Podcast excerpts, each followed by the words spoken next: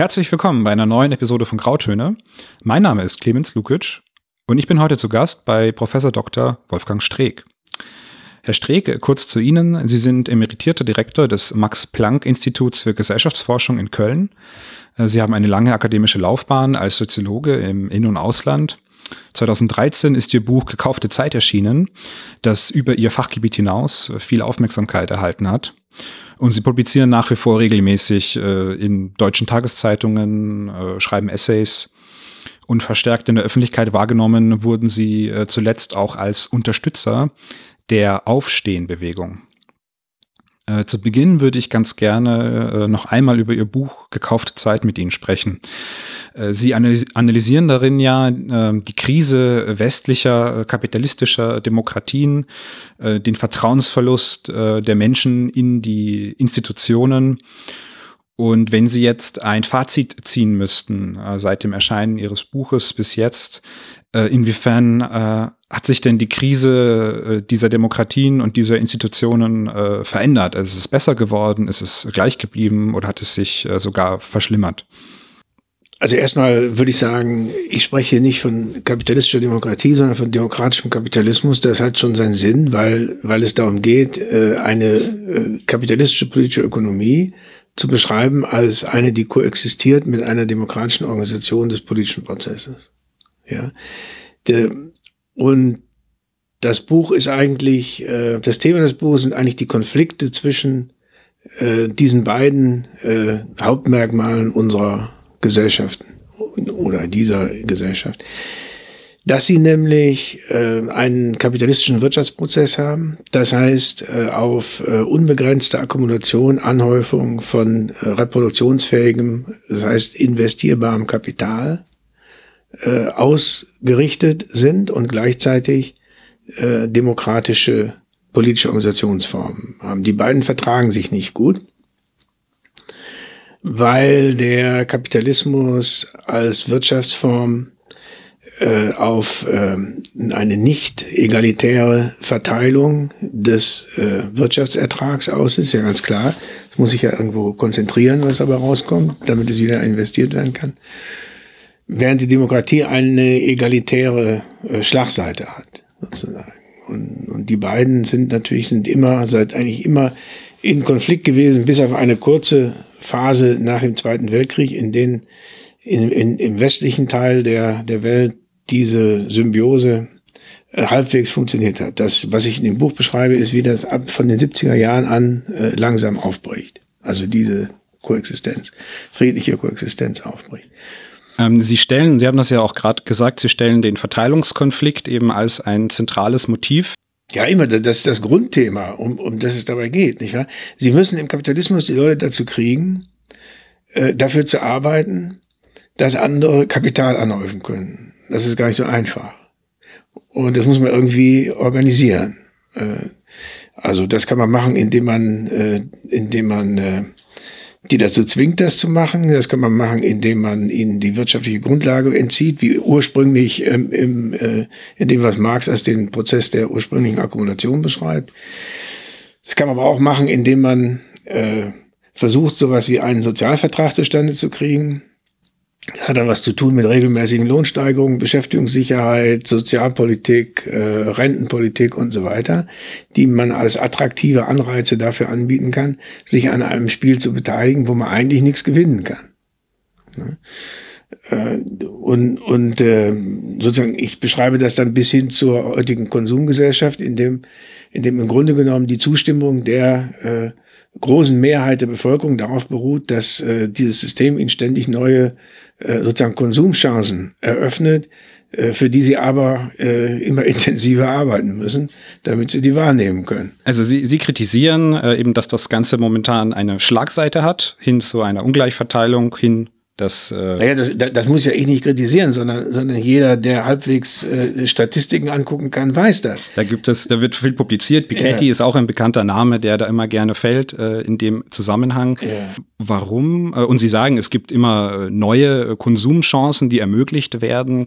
Äh, man muss, müsse aber immer härter dafür arbeiten. Äh, wie ist denn Ihre Analyse als Soziologe? Wie lang äh, eine deutsche Gesellschaft oder eine West, westliche Gesellschaft, wie lange sie dieses Spiel noch mitmachen möchte? Ja, das weiß man natürlich nicht. Wir sind ja keine, keine Propheten, das, nicht wahr? Was man beschreiben kann, ist, dass die, dass die Spannungen zwischen, äh, äh, also, also der einen und der anderen Seite äh, zunehmen. Das, das, das lässt sich feststellen zum Beispiel daran, wie sich in den letzten 20, 30 Jahren die Alltagsorganisation des Lebens geändert hat und die, die Orientierung äh, der, der menschlichen Lebensverhältnisse auf Profitabilität, pri privaten Konsum und so weiter immer stärker zugenommen hat, so dass heute die Leute schon darüber klagen, dass sie irgendwie äh, kein, keine Luft kriegen in dem, äh, in dem Rattenrennen, an dem die sich sozusagen beteiligen müssen. Äh, prekäre Beschäftigung, ähm, äh, sozusagen ständige äh, Gefahr der Umstrukturierung des Unternehmens, in dem man beschäftigt ist und so weiter und so weiter. Sie, Sie kritisieren ja einerseits diese äh, prekären Formen von Beschäftigung, äh, wo soziale Schutzrechte äh, im Laufe der Jahre verloren gegangen sind und sich eben Menschen nicht mehr repräsentiert werden, vielleicht durch Betriebsräte oder dass sie nicht an Zum Beispiel, ja. äh, sich nicht in Gewerkschaften organisieren, dass es auch möglicherweise in, in vielen Unternehmen, denken wir an Amazon oder Ryanair, vielleicht auch sehr schwierig ist, dort sich gewerkschaftlich zu organisieren. Sagen, ja. Da sehen wir die Seite der prekären Beschäftigung. Sie beschreiben ja aber in Ihrem Buch auch so etwas, was Sie, denke ich, Neoprotestantismus nennen. Also eine Mittelschicht, die wahrscheinlich auch gut gebildet ist und äh, gute Aufstiegschancen hat, die aber bereit ist, eben ihr Leben immer schärfer durchzutakten und auch noch mhm. versucht, mhm. ähm, Dinge ein zu vereinbaren neben ihrem Berufsleben, die mhm. gesellschaftlich anerkannt oder angesehen mhm. sind, wie mhm. sportlich sein, vielleicht ganz viele Reisen machen und ja, Sie beschreiben äh, Sprachen mhm. lernen. Jetzt muss ich aber auch daran denken, dass gerade diese multinationalen Konzerne, äh, also GAFAs zum Beispiel, ja auch äh, dafür bekannt sind, äh, dass sie sagen, mach doch zum Beispiel Homeoffice. Also kommt dann vielleicht auch gerade von dieser Seite ein äh, progressiver Wandel, dass die sagen, wisst ihr was, liebe Arbeitnehmer, äh, ihr könnt auch von zu Hause aus arbeiten. Ja klar, das ist ja klar. Das, äh, es gibt ja ständig Versuche, diese Spannung zu, äh, zu, zu in, sagen wir, in Grenze zu halten. Nicht? Das ganze System beruht darauf. Und ich beschreibe in dem Buch ja, wie Politik äh, eigentlich vom Anfang an äh, dieser eigenartigen Wirtschaftsordnung, die, die von äh, sozusagen Dauerwachstum abhängt, Politik von Anfang an bemüht war, die daraus resultierenden gesellschaftlichen Spannungen irgendwie für die nächste Zeit zu überbrücken. Nicht? Dass äh, äh, zum, manchmal geschieht das dadurch, dass sich Gegenmächte bilden, also äh, Gewerkschaften, sozialdemokratische Parteien äh, oder im Weltmaßstab ein kommunistisches System, wo man aufpassen muss, dass man jetzt zu Hause genügend Konzessionen macht, damit die Leute nicht auf die Idee kommen, sie wollten das auch haben und, und, und so weiter und so weiter. Natürlich, bis heute, na, Unternehmen selbstverständlich auch, äh, äh die, die müssen das ja auch tun. Äh, zum Teil ja auch deshalb, weil die an einem kompetitiven, an einem wettbewerbsgeprägten Arbeitsmarkt äh, äh, sind. Ne? Das heißt aber nicht, dass diese, dass diese Spannungen äh, ein für alle Mal äh, damit beseitigt werden können sondern äh, die, was wir bisher historisch erlebt haben, ist eine ständige Neutransformation dieser, dieser Konflikte. Ne? Auch auf dem, im Weltmaßstab, wo, also wir zum Beispiel heute sehen, also wir würden ja jetzt erstmal sagen, ja, was der Marx im 19. Jahrhundert über die Zustände in den Fabriken in Manchester schreibt oder, oder der Engels, nicht? Das ist ja alles vorbei. Das haben wir endlich. Aber im Weltmaßstab muss man ja nur äh, nach, nach China gehen und sich die, die Fabrik angucken, wo 250.000 Leute äh, in äh, so Hühnerstall-ähnlichen äh, Schlafsälen gehalten werden, damit die da unsere iPhones bauen können. Ne? Äh, und, und das ist dann überhaupt nicht mehr so groß unterschiedlich zu, zu dem, was wir 1900 gesehen haben. Nur, dass das eben jetzt irgendwo ist, wo, wo man es nicht mehr sehen kann. Ne? Also, Sie kennen die Gegenargumentation, Ihnen würde jetzt jeder Verfechter einer liberalen Wirtschaftsordnung ja. eben sagen, dass sich aber eben durch diesen Aspekt der Globalisierung ja, auch die Verhältnisse für chinesische Arbeitnehmer sicherlich nach und nach äh, verbessern würden. Wollen wir mal hoffen, nicht? Äh, und das, das wollen wir sehr hoffen. Und äh, wenn Sie mich fragen, ob, ob ich dafür bin, dass die, dass die sich gewerkschaftliche Rechte erkämpfen und, und so weiter, ja, aber her doch damit. Nee. Auch wenn dann die Produkte teurer für uns. Äh, Na, naja, die, ja. ich, wissen ich kann auch ohne iPhone. Und, äh, aber, aber natürlich, äh, die, das stellt sich immer die Frage, wie dieser, äh, ich sage das nochmal, kapitalistische Kapitalakkumulationsprozess, wie der sozial organisiert wird und welche Reaktionen Gesellschaften darauf entwickeln, äh, damit fertig zu werden. Ich persönlich glaube, dass dieses Spiel äh, sozusagen nicht mehr ohne weiteres auf ewig so weitergehen kann. Äh, weil, weil ich denke, ich denke, dass wir ja nicht nur auf der Mikroebene, wo, wo also jetzt die unmittelbaren Lebensverhältnisse der, der Arbeiter betroffen sind oder der Menschen betroffen sind, sondern auch auf der, auf der Makroebene, da wo es um die äh, äh, regulativen Institutionen geht, die den Kapitalismus, die der Kapitalismus auch braucht. Der braucht ja nicht nur, der braucht ja nicht nur fleißige Arbeiter. Also der muss ein Paradox lösen auf der Arbeiterebene. Dann komme ich zu dem, zu dem anderen. Das Paradox ist, er braucht äh, sozusagen äh, zuversichtliche Konsumenten und ängstliche Arbeiter gleichzeitig. Also dieselben Leute. Ja, die müssen als Arbeiter ängstlich haben, ängstlich sein, dass, dass sie nicht mehr mit, äh, mitgenommen werden und als Konsumenten müssen sie kräftig konsumieren. Das, das wird man zum Teil über Kredit lösen. Und, nicht wahr? Und, und, und welche Risiken in der Anhäufung von Schulden in unseren Ökonomien stecken, haben wir 2008 gesehen. Da sind wir nochmal von, vor, vorbeigekommen. Aber jetzt gehe ich sozusagen zu den, zu den Makroinstitutionen, Institutionen auf der, auf der gesellschaftlichen Ebene insgesamt. Das ist die Regulierung der Finanzmärkte, das sind die internationalen Beziehungen zwischen äh, den großen Hegemonialstaaten heute äh, China und, und den Vereinigten Staaten, nicht wahr? Die äh, die Notwendigkeit für für den Wachstumskapitalismus, sich eine Peripherie zu halten, wo man Rohstoffe billig beziehen kann und gleichzeitig Märkte erweitern kann. Und wir haben heute äh, in gewissem Sinne erstmals in der Menschheitsgeschichte äh, eine also zwei äh, hegemoniale Mächte, äh, kapitalistische Mächte, nämlich China und die Vereinigten Staaten, deren äh, Peripherie, deren Peripherien anfangen sich zu überschneiden. Also wenn Sie gucken, wo die Chinesen mittlerweile überall sind, nicht wahr? Das, da sind die im Vorgarten oder im Hinterhof der Amerikaner tätig. Und es geht immer darum, Zugang zu billigen Rohstoffen, äh, Land und so weiter. Klassisches äh, Kolonialismusproblem. Nur eben, dass es heute nicht nur ein Zentrum gibt, sondern zwei. Und, und wie die nun ihr Verhältnis untereinander regulieren werden, äh, um sozusagen friedlich miteinander zurechtzukommen, dazu braucht man unter anderem eine, irgend sowas wie eine gemeinsame Währung. Oder jedenfalls ein Währungsregime. Ja, wie das nun funktionieren soll, kann niemand vorhersagen.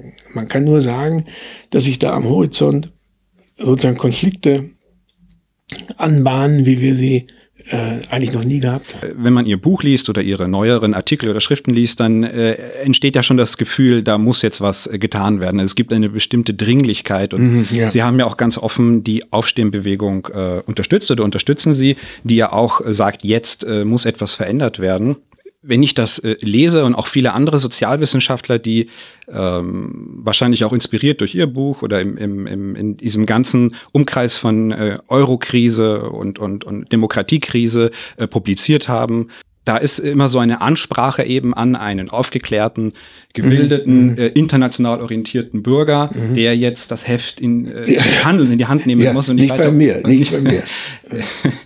Ja, sie sind da, sie, sie gehen da ein bisschen einen anderen Weg, aber im, im Prinzip äh, ist, ist diese, dieser aufgeklärte Bürger ist ja jetzt gefragt. Und ich denke mir oft, ähm, oder zum Beispiel auch wenn ich die, die Bücher von Frau Gero, äh, Ulrike Gero lese. Ja, aber bitte, da, da habe ich nun wirklich nichts mit. Ich, ich weiß, ich weiß, sie, sie äußern ja, sich ja auch ja, äh, zu ja, dieser Idee in ihren Büchern und, und geben ihre Meinung dazu ab.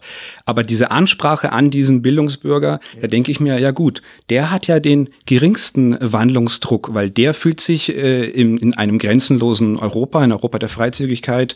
Und ja. ich, vielleicht möchte ich ja auch, dass das so bleibt, weil mir das meine Sie, Konsummöglichkeiten ja. und, und Entfaltungsmöglichkeiten ja erweitert. Also so ein bisschen, wer sollen denn die Handelnden sein, die ja, dann äh, diese Gute Ideen Frage. umsetzen von Aufstehen unter anderem? Ja, nun mal langsam. Also eins am anderen. Nicht? Der, zunächst mal mit dem Wohlfühlen. Ich habe immer, ich kann Ihnen versichern, also wenn Sie die Literatur und so weiter angucken, äh, im, im Mai 1914 war das Bürgertum in äh, Europa sozusagen total glücklich. Die haben gedacht, äh, es geht immer so weiter.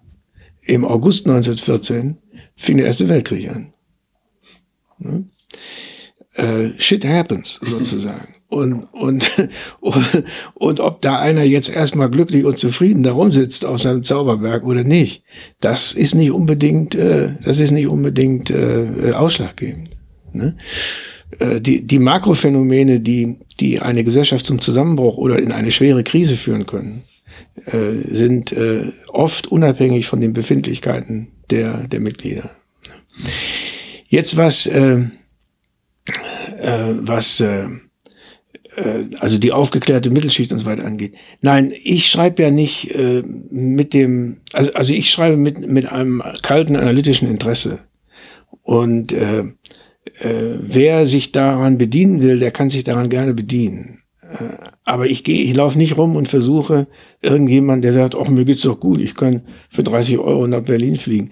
Der, ich mache überhaupt keinen Versuch, den davon zu überzeugen, dass es dem nicht gut geht. Ich weiß, dass die Verhältnisse ihn davon irgendwann überzeugen werden. Ihn oder die nächste Generation.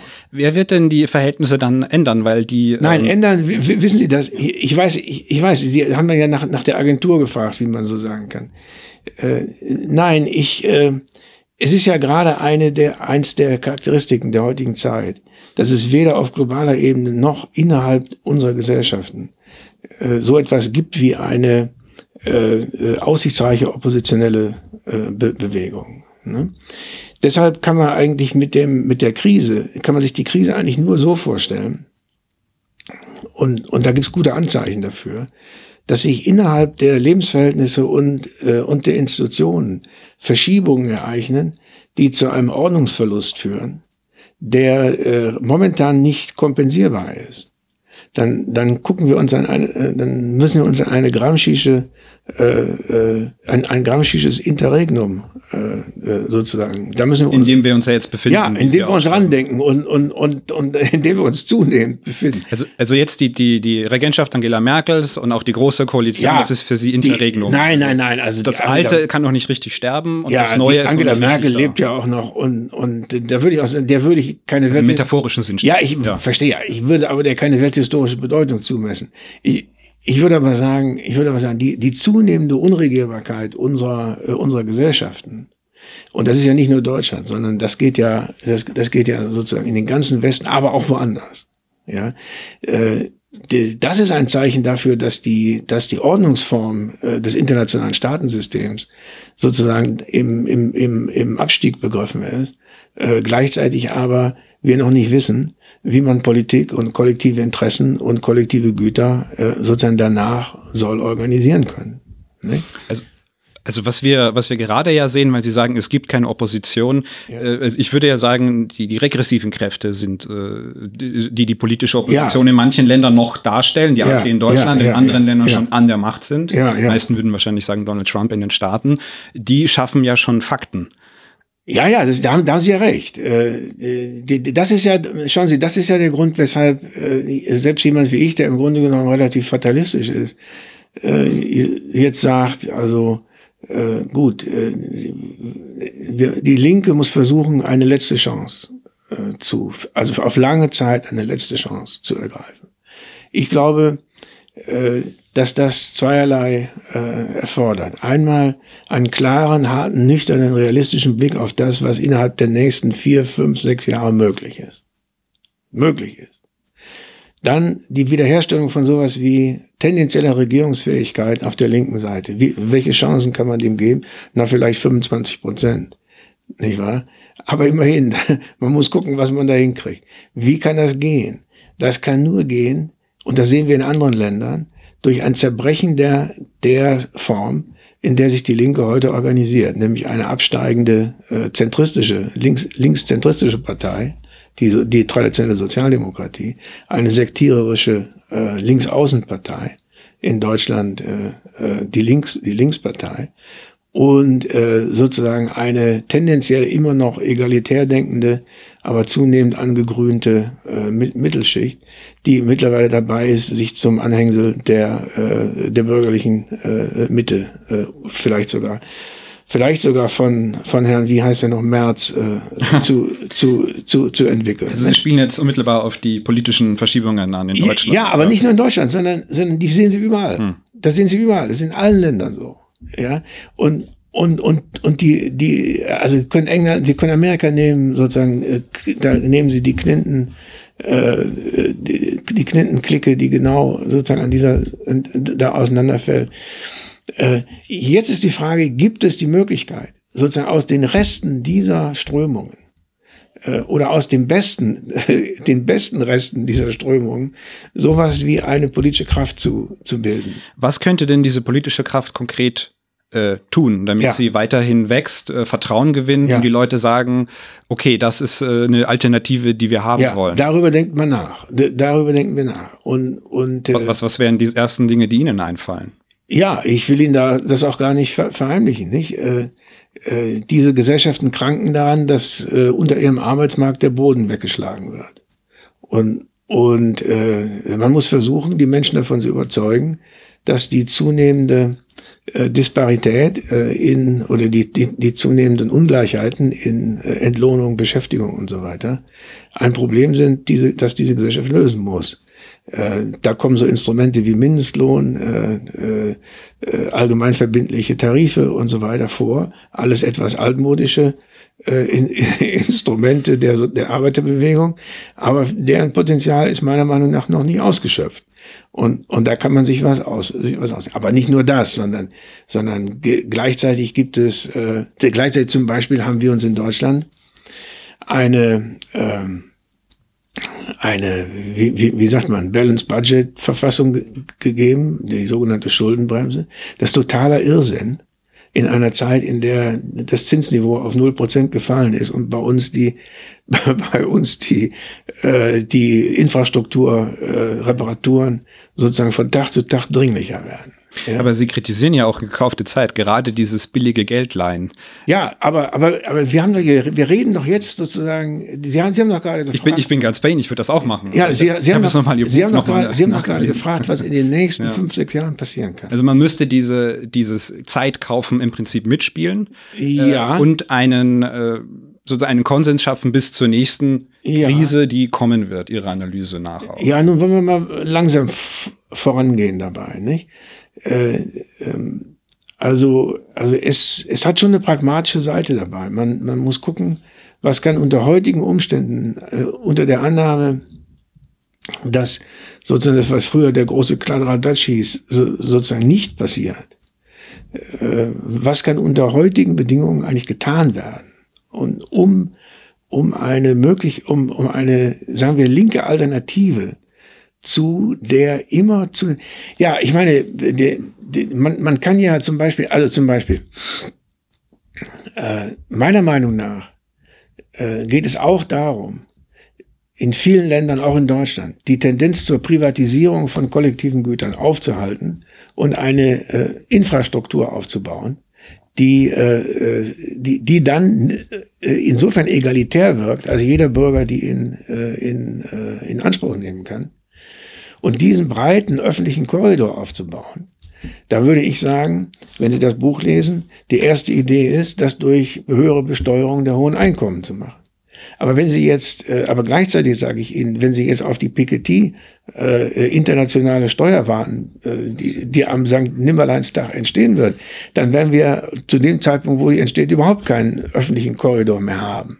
Nicht wahr? Sie schreiben auch, weil wir jetzt über öffentliche Güter sprechen, ja. dass äh, äh, eine Mittelschicht nicht mehr zufrieden wäre mit den öffentlichen Gütern. Ja, also ja. die vielleicht, ich habe es jetzt dann so interpretiert, die fahren halt lieber mit dem Uber-Taxi ja, als äh, mit der S-Bahn oder ja, der U-Bahn. Und, und das kann ja auch sein. Und dann muss man, äh, da muss man eben gucken, dass man arbeitsmarktpolitische Instrumente bekommt, um das Leben der, der Uber-Taxifahrer äh, weniger sklavenähnlich und, und mehr, mehr äh, äh, sagen wir mal, sozialstaatsverträglich zu gestalten. Also Sie haben jetzt einige Punkte skizziert, die eine äh, linke Politik Alternative ja, ich, darstellen ich, ich, ich will Ihnen noch, ich will noch, ja. noch einen Punkt dazu sagen. Nicht? Äh, eine, eine vernünftige linke Politik. Also wenn man jetzt guckt, Ausbau des öffentlichen Sektors, äh, Einziehen eines, äh, eines Bodens unter den Arbeitsmarkt, äh, eine armutsfeste Alterssicherung, und so weiter und so weiter. Und dann kann man noch dazu sagen, ja, wir äh, müssen auch uns überlegen, wo, äh, warum wir eigentlich äh, im Endziel zwei Prozent unseres Sozialprodukts für Rüstung ausgeben sollen. Das ist auch eine interessante Frage. Das, das berührt aber die ganze, äh, die ganze Problematik der Lokalisierung eines Nationalstaats wie des Deutschen innerhalb des internationalen Systems. Und äh, Bürger werden dafür irgendwie Verantwortung übernehmen müssen, sich einfach nur hin, hin, hinstellen und zuhören, wie Frau, wie heißt sie noch, die Verteidigungsministerin? Von der Leyen? Ja, wie Frau von der Leyen neue Geräte beschafft, um irgendwelche Kriege zu führen, von denen überhaupt nicht weiß, welche das überhaupt sein sollen. Ja, ja. Äh, die, die, die, das sind auch Fragen, die unbedingt gestellt werden. Der, der Grund, weshalb also Aufstehen meiner Meinung nach wichtig wäre, ist, dass es die Fragen stellen kann, die heute in, den, in der Tabuzone innerhalb von SPD, Grünen und Linken nicht gestellt werden ja, und diese Fragen öffentlich zu stellen. Ich glaube, dass ein Bedarf danach besteht. Weil Sie jetzt auch über Aufstehen gesprochen haben und Aufstehen ist eine Kraft, die bestimmte Dinge ansprechen soll. Warum oder ist das neu? Ich bin jetzt noch nicht so lange im Geschäft wie Sie, mhm. aber ist es neu, dass sozusagen innerhalb der Linken äh, zwischen Identitätspolitik und Symbolpolitik, wie das manche äh, beschreiben, und Verteilungspolitik so ein erbittlicher Kampf entsteht, dass beide Seiten bereit sind, sich in die Schmuddelecke zu stellen. Ist das was Neues, was Gegenseitig wir in die Schmuddelecke zu stellen? Äh, gegen, Sie würden wahrscheinlich, die Leute, die sich in erster Linie für Verteilungspolitik äh, interessieren, ich bin da auch biased, würden wahrscheinlich sagen, die Verteilungsleute äh, werden in die Schmuddelecke von den identitätspolitischen Leuten gestellt. Aber äh, Warum ist dieser Konflikt so scharf? Ist das was Neues? Haben wir da ein Beispiel aus der Vergangenheit? Warum entzweit das gerade, die, entzweit das die Linke so sehr momentan in Deutschland? Was ist Ihre Idee? Mir, mir ist das auch äh, im Prinzip schleierhaft, aber äh, wir hatten ja dieses, diese Diskussion im WZB, Sarah Wanknecht und ich, und dann stand einer auf da, eine junge Frau stand auf und sagte, was sollen denn jetzt Kosmopoliten, sagt sie, Kosmopoliten wie ich überhaupt machen? da, die, die, ich hätte, mir ist dann nicht eingefallen zu sagen, da kommen Sie doch her, wir haben doch nichts gegen Kosmopoliten, ja. Äh, mein eigenes Leben ist, äh, äh, ich meine, die meisten, die sich hier Kosmopoliten nennen, haben ja im Ausland immer nur Urlaub gemacht. Ich habe ja dann nun zehn Jahre meines Lebens verbracht. Und, und äh, äh, nein, also, also wissen Sie, historisch kann man das erklären. Äh, nicht die Linke, die sozialdemokratische Linke hat in dem äh, in den 90er Jahren, als das Globalisierungsding hochkam, und, und, die, und der Fortschritt darin bestand, dass die Linke sich mit dem dritten Weg in Großbritannien zuerst und dann weiter sozusagen auf den Globalisierungspfad begeben hat. Das hieß, dass sie ihren, dass sie den Wählern in ihren eigenen Ländern erklären musste, äh, also jetzt ist internationaler Wettbewerb, da können wir wenig für euch machen. Äh, ihr müsst euch zusammenreißen und was ordentliches lernen und überhaupt flexibler werden und so weiter. Und äh, wir privatisieren auch alles. Freude an Veränderung. Ja, ja, ja, ja, natürlich. Da, die, nicht, dann haben die Wähler gedacht, ja, wozu brauchen wir jetzt noch eine SPD oder, oder, oder eine Labour Party? Und dann musste man denen was anbieten. Ja. Und, und dann hat sich die, die Thematik der, der Mitte-linken Seite sozusagen auf identitäre Fragen verschoben. Also auf die Frage, äh, also Gleich, Gleichheit ging nicht mehr im Arbeitsmarkt, aber dafür ging Gleichheit für äh, Marriage for, for all, für horizontale, auf horizontale. Ja, ja, ja, genau, kategoriale im Unterschied zu numerischer Gleichheit. Ne? Das wurde dann das Lieblingsthema der, äh, der, der Sozialdemokraten. Und, und eine neue Generation wuchs dann auf, die hatte das Gefühl, dass das jetzt die entscheidenden, die entscheidenden Themen sind. Auch weil man ja zu den anderen Sachen nichts machen konnte. Da, die alternativlos sind, weil ja. Ja, äh, genau, bekanntlich alternativlos. Wie hat das Frau Merkel so schön in Davos gesagt, die äh, ähm, marktkonforme Demokratie. Ja, ja, natürlich. Ähm, was ich, was ich ähm, vielleicht noch daran anknüpfen, was ich als ähm, schade nein, empfinde. Nein, dann lassen Sie mich aber ja. noch dazu sagen. Und von, von der objektiven Klassenlage her, wenn man so will, die Leute, die äh, die in meiner Generation es irgendwie geschafft haben, so im öffentlichen Dienst ihr äh, gutes Auskommen zu finden die, die hatten ja auch irgendwie nicht mehr das Bedürfnis, sich mit der alten Arbeiterbewegung zu, zu, zu identifizieren. Da wurden neue Themen. Und die kann man auch emotional ganz anders aufladen. Äh, während man, während man äh, sich selber immer unter den Verdacht setzt, durch Festhalten an der eigenen Prosperität, äh, sozusagen irgendwelchen anderen Leuten äh, was wegzunehmen. Also zum Beispiel, äh, da kommt ja auch mal Antikolonialismus und, und so weiter, alles, alles gleichzeitig hoch. Ne? Dann kann man sagen, wenn man jetzt äh, äh, für die Gleichheit von äh, Transsexuellen ist, dann, äh, dann nimmt man keinem was weg, im Gegenteil. Ja. Also, also das hat dann so eine Art Moralisierung der, äh, der Sozialstruktur zur Folge gehabt, in der ökonomische Themen praktisch äh, dann auch schon äh, moralisch äh, verdächtig waren. Ja. Das, das spielt ja bis heute offenbar eine Rolle und Sie haben ja schon das, das, das Stichwort angesprochen, nämlich emotionale Aufladung. Und das ist ja wichtig für jede politische Bewegung, ja, ja, ja. weil das ist eine ungemeine Triebfeder, dass alle identitätspolitischen Themen ja auch berechtigterweise, MeToo soll berechtigterweise äh, diskutiert werden eben viel mehr Aufmerksamkeit und emotionale Aufladung erfahren. Ja, ähm, und das wird sowohl von der progressiven Seite ähm, äh, natürlich verwendet, als auch natürlich von äh, den regressiven Kräften, den identitären Bewegungen, wie sie sich alle nennen, die dadurch extrem viel Aufmerksamkeit und äh, Reibung und ja, Antagonismen die ganze Zeit. Ja, es ist verrückt. Das, die katapultieren sich ständig in die Öffentlichkeit. Ja, das ist im Prinzip ein Nebenschauplatz. Das heißt nicht, dass die dass die, dass diejenigen, die sich sexuell belästigt fühlen, sich das zu Unrecht. Überhaupt nicht, ja. ja aber, aber es ist, es bleibt ein Nebenschauplatz und und äh, und die die äh, die großen Probleme unserer Gesellschaft, äh, nicht wahr, sind Probleme der äh, der Endlichkeit der Umwelt äh, im Vergleich zur Unendlichkeit, der Kapitalakkumulation, der äh, äh, Verteilung von Lebenschancen äh, innerhalb von Bevölkerungen und Zwischenbevölkerungen und so weiter und so weiter. Das sind eigentlich die großen Probleme. Und das sind auch die Probleme, an denen diese Gesellschaft scheitern kann und scheitern wird. Sie äh, haben da diese ganz klassische Erklärung, man muss die materiellen Verhältnisse ändern äh, worüber dann sich auch andere Konflikte eben entschärfen äh, können. Nein, nicht unbedingt. Nein, nein, nicht, nein, nein. Es muss nicht so kausal immer in diese Richtung sein, genau. aber man, man mhm. sollte da ansetzen. Herr, Herr Stegemann hat vor einiger Zeit ein Interview gegeben, wo er auch meinte, man muss doch die Verhältnisse ändern. Ich dachte dann an ein kurzes Interview von Nigel Farage, der von einem Journalisten gefragt wurde, hören Sie, äh, durch den Brexit, äh, das wird alles ökonomisch schlechter. Und er hat dann so quasi drauf gesagt, ja, das mag sein, aber das ist den Leuten egal. Mhm. Und da habe ich mir gedacht, gut, wenn sich die Leute, die Leute unter Anführungsstrichen, mhm. wirklich nach so einer autoritären Versuchung sehnen, dann habe ich äh, aber auch keine Argumente mehr im Köcher. Ne, ja, ich, ich bin ja da nicht so, ich sehe das ja, ja nicht so unbedingt wie Sie. Also also äh, autoritäre Versuchung, ja. Das ist wieder auch so ein Stichwort, ja. Ja, also, also zunächst mal ist es so, das beschreibe ich ja auch in dem Buch, dass äh, äh, durch die Entwicklung hin zu einer neoliberalen Wirtschaftsordnung auf, auf globaler ebenso wie nationaler Ebene sowas wie eine Enteignung der politischen Produktionsmittel eingetreten ist. Die, die Leute haben halt keine politische Wahl mehr. Ja, die, sollen, die, die sollten dann zwischen, zwischen CDU und SPD wählen. Wie soll das denn überhaupt, da geht doch keiner mehr hin. Ja, und, und, und denen wurde ja beigebracht, sich von der Erwartung zu lösen, dass die Politik was für sie tun kann. Ja, dann wurde ihnen auch beigebracht, Politik ist eigentlich nur noch über symbolische, äh, über symbolische Darstellungen.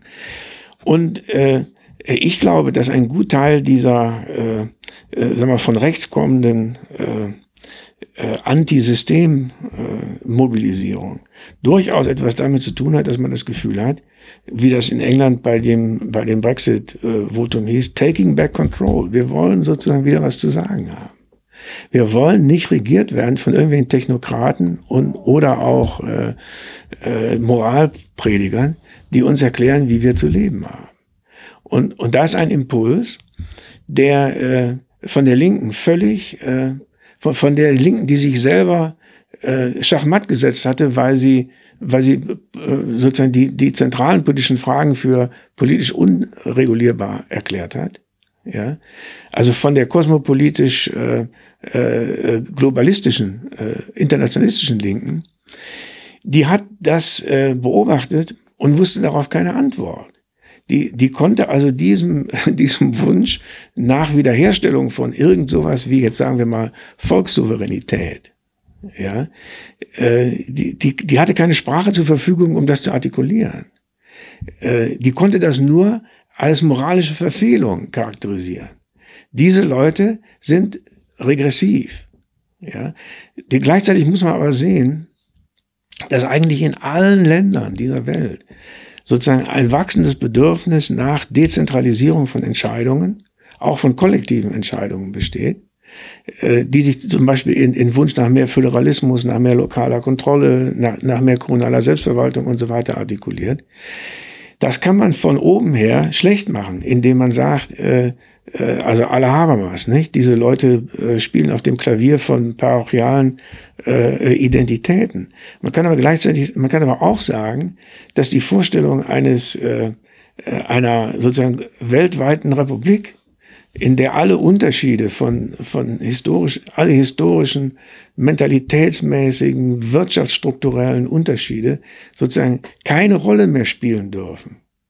Ja, dass das gleichzeitig etwas ist, wo der Einzelne sich alleingelassen fühlt und auch keine, äh, keine Chance mehr sieht, äh, sozusagen kollektiv in sein eigenes Schicksal einzugreifen. Und dann kann das dazu kommen, dass äh, irgendwelche Demagogen, wie der in Brasilien oder wie der in Amerika, oder wo die sagt, wir stellen das aber wieder her, ja, wir machen das, ohne dass es da eine und das Macron fällt für mich äh, im Prinzip in dieselbe in dieselbe Kategorie. Warum?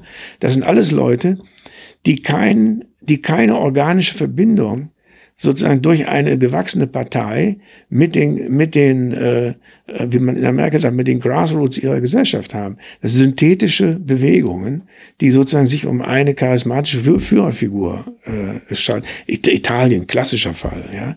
Und, und äh, das ist extrem gefährlich, weil, weil die Leute äh, sozusagen ein manipulatives Verhältnis zu öffnen, die, die artikulieren sich ja im Prinzip auch nur noch durch die Medien. Ja, dieser Macron konnte nicht mal ein Kabinett zusammenstellen vor, vor drei Wochen, weil er überhaupt nichts hat da. Ja, der hat eine synthetische Partei von Leuten, die von Leuten, die äh, auf dem Internet ihres ihren CV eingeschickt haben und danach hat das Zentralkomitee entschieden, sozusagen wer dafür die Partei kandidieren darf. Ja, de, das sind Gesellschaften, die haben ihre äh, Mittelinstanzen verloren. Ja, und, und da kommt dann eine, da kommt dann eine synthetische von oben herab von, von, äh, ja, wie soll man sagen, äh, äh, Pol Politik, äh, äh, Politik äh, verkaufenden äh, Eliten ins Spiel, ja, die dann auch ganz sinistere Hintergründe haben kann. Sie haben vorhin zu Beginn unseres Gesprächs eben stiliert äh, äh bezeichnet, wie Amerika und China oder die Sphären Amerikas ja. und Chinas immer näher aneinander rücken. Und wenn Sie eben sagen, dass, äh, dass diese Konfrontation zwischen China und Amerika eine große Rolle spielen wird, dann würde ich ja jetzt äh, reflexhaft schon sagen, gut, dann müssen wir als geeintes, politisch und wirtschaftlich starkes Europa äh, mit machen, einer eigenen Armee. Dann machen wir 20 Flugzeugträger und dann geht's los. Das ist doch Quatsch. Werden die Handelswege gesichert, ja? Ja, die, äh, die Handelswege werden, werden dann gesichert. Ja, das ist, das ist doch Quatsch. Also, also, also, äh, äh, ich sag ja, man muss ausgehen von dem, was man hat. Was jetzt gerade da ist.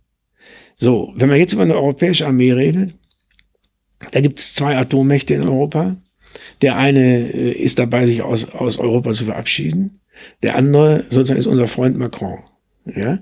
Wird unser Freund Macron seine Atommacht äh, europäisieren? Der, der, der muss ja verrückt sein zu glauben, dass, das, nicht, ja. dass der irgendwann mal auch nur, auch nur in eine Sekunde lang daran denken würde. Ja, so. Äh, was soll dann die Deut was soll dann die europäische Armee machen? Ja, die hat einen, äh, die hat für ihre wichtigste Waffe eine Zentrale, die sitzt da in Paris. Ne? Was soll die machen? Die Franzosen haben äh, äh, haben äh, lange Interessen äh, verbunden mit äh, starker militärischer Präsenz in Westafrika, wo sie absolute äh, kleptokratische Marionettenregime an der, an der Macht halten, um die dortigen Bodenschätze, äh, einschließlich des Urans, das sie für ihre Frapp brauchen, sozusagen ungehindert daraus ziehen zu können. Ja? So, so muss man das ja wohl beschreiben. Mhm. Das, das nennt man France Afrique.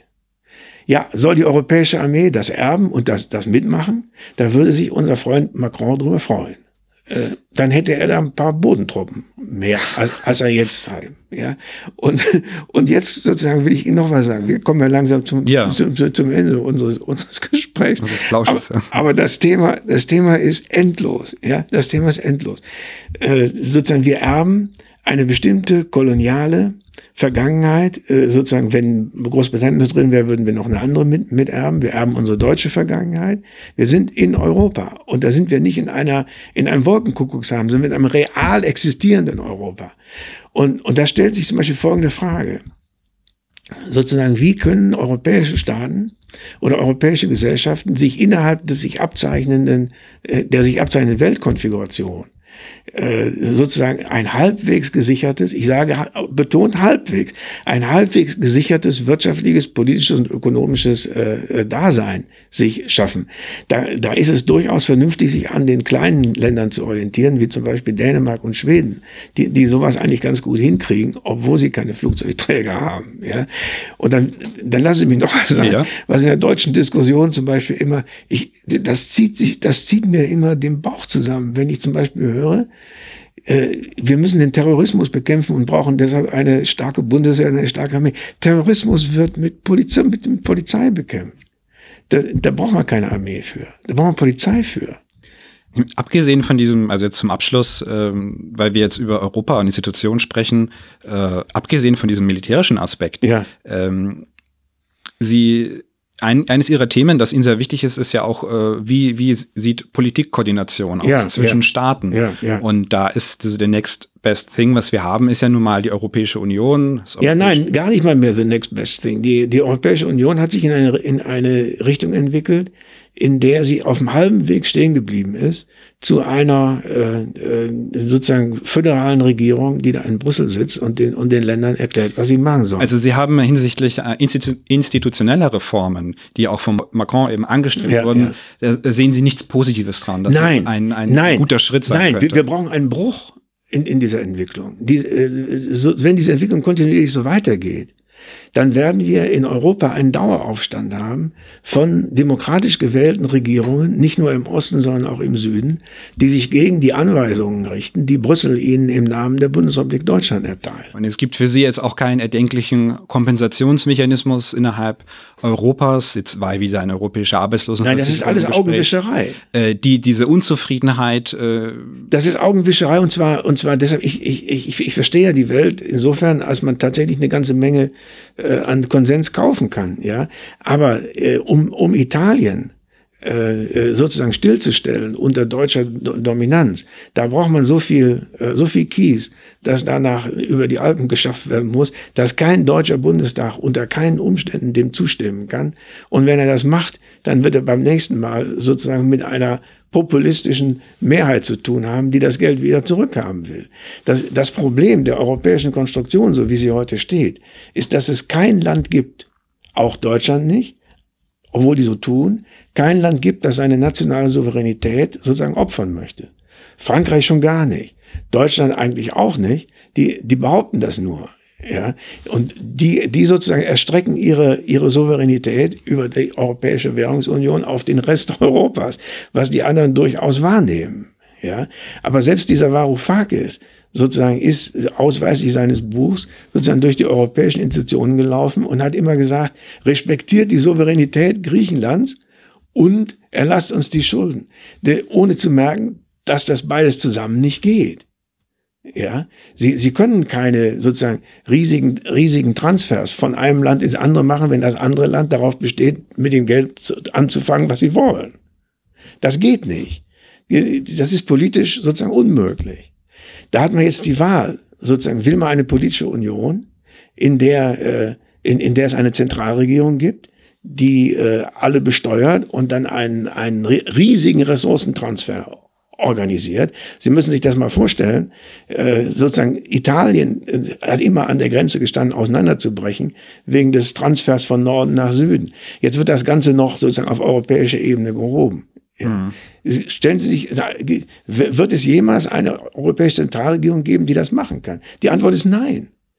Was folgt daraus? Da muss man das Rätsel in die andere Richtung lösen und muss die Souveränität und die Eigenorganisierbarkeit und die Eigenständigkeit, auch die Eigenverantwortlichkeit der beteiligten Länder, die ja alles Demokratien sind, äh, vergrößern. Dann muss es aufhören, dass wir denen sagen, ihr müsst wirtschaften, als ob ihr Deutsche wärt. Ja? Also äh, ich fasse das zusammen. Im Prinzip kann die inneren Widersprüche in der Union, die deutlich sichtbar sind und kritisiert werden, nicht durch institutionelle Reformen einfach ausgehoben werden. Nein. Beziehungsweise nur durch institutionelle Reformen, die diese Unterschiede respektieren. Gut, äh, Herr Professor Streeck, äh, wir sind jetzt am Ende unserer Zeit. Äh, vielen herzlichen Dank und äh, ich verabschiede mich. Ja, schönen Dank.